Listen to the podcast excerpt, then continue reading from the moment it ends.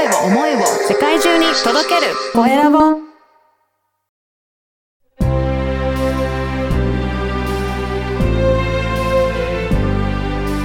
経営者の志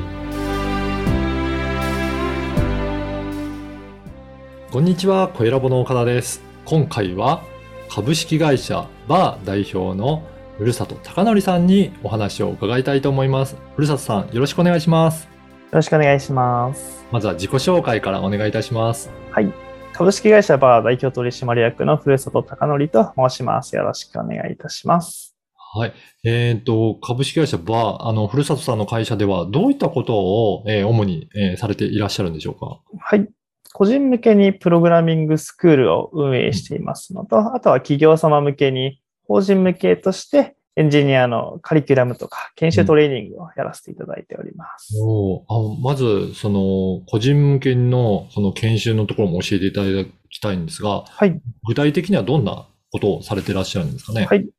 プログラミングスクールでして、一般的にいろんなプログラミングスクールさんがあると思うのですが、気象型エンジニアという言葉をキーワードとして敷きまして、はい。普通の、えーただ、えー転職するような、ただ IT 転職するってだけではなくて、本当にフリーランスとして、どんどんどんどん上に目指していこうとか、本当に Google とか Amazon のような超メガ IT 企業で働けるような人材を育成しようという目的で運営させて。てもらっております。これ、ね、あの、フリーランスでやると、あの、やってる人もたまに聞くんですけど、どうなんですかね、結構稼げるようになるものなのか、いや、やっぱりなかなか難しいとか、なんかいろんな人がいらいらっしゃるんですかね？はい、ありがとうございます。うんまさにそれはおっしゃる通りでして、稼げる人もいれば、稼げない人もいるっていうのが実情なんですね。はいその中で、じゃあ、稼げる人と稼げない人って何が違うんだろうっていうのをとことん追求して、カリキュラムに落としたのが、弊社が運営するプログラミングスクールとなっております。先ほどもちょっとおっしゃった気象型エンジニアっていう、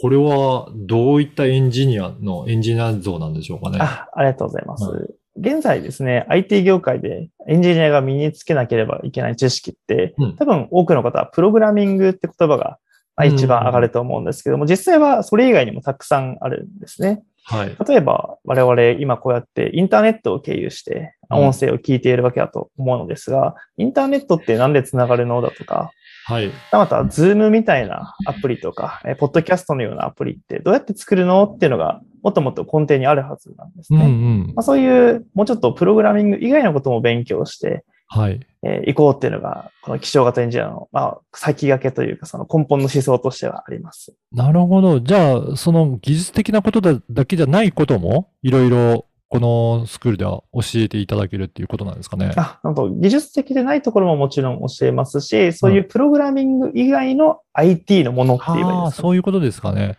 例えば、そう、どういったことになるんでしょうか？あ例えば、まさにインターネットでしたり、うんサーバー管理でしたり、はい、はい。はたまた、我々ってツイッターとか LINE とか、まあ、いろんなアプリにログインってしますよね。あありますね。ログインはいってそもそもどういう仕組みなんだろうっていうのは、これプログラミングっていうよりもどちらかというと、もうちょっと抽象的な IT の知識だと思うんですね。こういうところを体系的に勉強していく形になっております。そういうことなんですね。だから、単なるプログラミングができるわけじゃなくて、IT の知識全般的なものを、トータルでやっぱりちゃんと分かってる人が、その気象型エンジニアとあおっしゃる通りですしてやっていけるっていうことなんですか。まさにおっしゃる通りでございます。はあ。あ、これを実際、まあ、プログラミングできるって言っても、本当そこの、こう、あの、プログラム作るところの技術だけがああっても、なかなかじゃあ、エンジニアとして、うんえー力を発揮できないっていうところもあるんですかね。あおっしゃる通りですね。へええじゃあそういったところを結構、まあ中心に教わることによって、それで活躍できるような、あの、うん。稼げるようなエンジニアになっていくというね、あおっしゃる通りでございます。へえこれ、あのー古里さんはどうしてこういったとこことをやっていきたいなというふうに思うようになったんでしょうかね。ありがとうございます。はい。こちらはですね、私も、まあ、当たり前なんですけども、うんもともとは初心者エンジニアとして活動を始めて、本当にタイピングの練習から、あのは始めていたんでい。すね。そうなんですね。はいはい。でそんな中で、学生の頃にインターンシップであのベンチャー企業のまあシステムを作るみたいなことを、まあ、10ヶ月ぐらいやったんですよ。はい。でもその時に1日本当に2、3行しかコードが書けなかったりだとか、うん10ヶ月も毎日、毎日ではないんですよ。ほんと週3から4ぐらいで勤務したにもかかわらず、ほとんどスキルアップできなかったんですよねあ。、そうなんですね。で、これってなんでなんだろうなっていうのをちょっと我に返って考えてみたときに、はい。あの、例えば、ウェブサイトを作っていたんですけども、ログインの仕組みって正直全く知れませんでしたおしー、それこそデータベースってものがあったりするんですけど、データベースの細かなところも全く知らなかったり、はい。はたまたネットワークのこととインターネットのことも全然知らなかったんですよね。はい。でそんな中で、あ、これじゃまずいなと思って、改めてそこら辺の基本的なところを学習したんですよ。そしたら、次出勤した時のうん。コードへの理解が全然違くて、あそうなんですねこれがまさに足りてなかったところだなとうん思って、で、世の中のプログラミングスクールを、あの、見てみたところ、やっぱり、はいまさにプログラミングのことを勉強するカリキュラムばっかりだったというところで、うんうんあ、これじゃまずいなと思い、私みたいな、いわゆる量産型のエンジニア、私、過去の私みたいな人がたくさん生まれてしまうなと思い、はい。これじゃいかんと思い、あの、今の気象型エンジニアというのをコンセプトとするプログラミングスクールを設立いたしました。そうなんですね。じゃあ、やっぱり、その、古里さんご自身の体験がすごくこのスクールには生かされて、あそれで作っていらっしゃるということなんですね。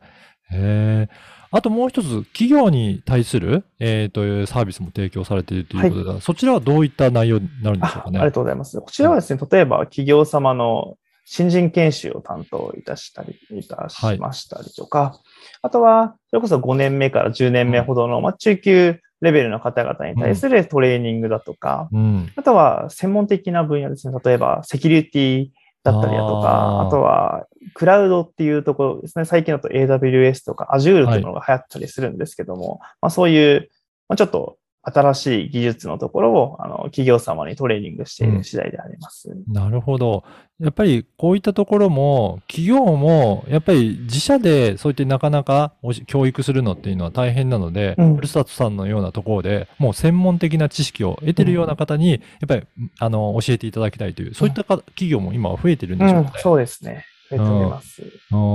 あのーそういったあの技術的なことは、じゃあエンジニアというかそういった講師の方たちも、あの、古里さんの会社には、あの、多数揃えていらっしゃるというあことなんそうでしょうか？ですね。えっと結構一般的な研修会社さんですと、講師だけをやらせるんですよね。うんうんでも、最新の技術をキャッチアップしていくためには、講師だけしていてはそれは不可能ですし、やっぱり開発の現場に出なきゃいけないんですよ。はい。そのため、弊社で抱えている講師はい、たちは、えっと、ずっと一年中講師をしているわけではなくて、一年の8割ぐらいは実は開発をしております。じゃあもう最先端の、あの、じあの、実践を積んでる方が、まさにその時に使ってるような技術を教えていただけるっていう。その通りでございます。ああ、そういった、あの、講師の方っていうこと。ななんかあの、いずっと今は出てないんだけどっていうと、なんか技術的にもやっぱり進化の激しうんい業界だと思うので、そういったところもすごくキャッチアップできるのかなっていうふうに感じますが、うんやっぱりそういった、あの、新しい技術とかもどんどんやっぱり取り入れていく必要があるんですかね？うん、その通りでございます。はーい。あの、この番組は経営者の志という番組ですので、ぜひ、えー、ふるさとさんの、あの、志についても教えていただけるでしょうか？はいはい、わかりました。私がですね、なぜ今株式会社バーという会社を作ったかというと、このバーっていうのは実はプログラミング言語からも取ってるんですね。はい。で、バリエブルって変数っていう意味でして、はい。いろんなサービスを、なんでしょう、一つの変数っていうものはポケモンでいうメタモンみたいな形でして、うんそのいろんなものになれるというかいろんなアイデアを実現できる場所という意味合いを私は込めておりますと。はい。で、弊社はエンジニアを本当に、まさに気象型エンジニアを自分たちのスタッフも気象型エンジニアとして活躍できるような場所として、えー場所にしていきたいわけでして、その後に実際何をするのかというと、い、ろんなアイディアを形にしたいなと思っております。例えば、はいなんでしょう。我々が新しく考えた何かしらのマッチングアプリを作るというのも一つですし、うん。何かしらのメルカリとか LINE みたいなアプリを作るっていうのも一つですし、まあ、はい。そういう各々が持つ理念とかもやりたいアプリっていうのを実際にビジネスとして全員がリリースできるような環境を作っていきたい。まあ、そういう意味で、この株式会社バーというものを設立しております。うーん。いや、本当にそういった意味でも、えー、様々なこれからエンジニアが、堀里さんの、えーうん研修を、あの、提供されている研修を活用して、まあ、どんどん生まれていくのかなという、そういったいあのイメージですかね。あ、おっしゃる通りです。おーいや今日のお話を聞いてやっぱりエンジニアとしてもっと力を身につけていきたいなとか、なんかそういったあの情報も欲しいなっていう方もいらっしゃると思うんですけど、はいそういった時何か、あのー見ておくといいようななんかそういった情報とかってありまあるでしょうかね。ありがとうございます。こちら、私がですね、書いたノートがありまして、はい。私自身がその、本当に初学者の頃はタイピングもできず、USB も知らないっていう、本当に情報弱者だったんですけども、そこからいかにして、えっと、プログラミングを勉強していったのかっていうところを、はいノートにえっと USB も知らなかった私が、えー、GAFA に入社するまでの話というタイトルで、あの、記事を書いておりますので、ぜひそちらご覧いただければなと思います。わかりました。あの、この記事の URL をこのポッドキャストの説明欄にも記載させていただきますので、ぜひ今日のお話を聞いて、あ、自分もちょっと勉強したいなという方は、ぜひチェックいただきたいなというふうに思います。はい本日は、えー株式会社バー代表の、えーふるさと高則さんにお話を伺いました。ふるさとさん、どうもありがとうございました。ありがとうございました。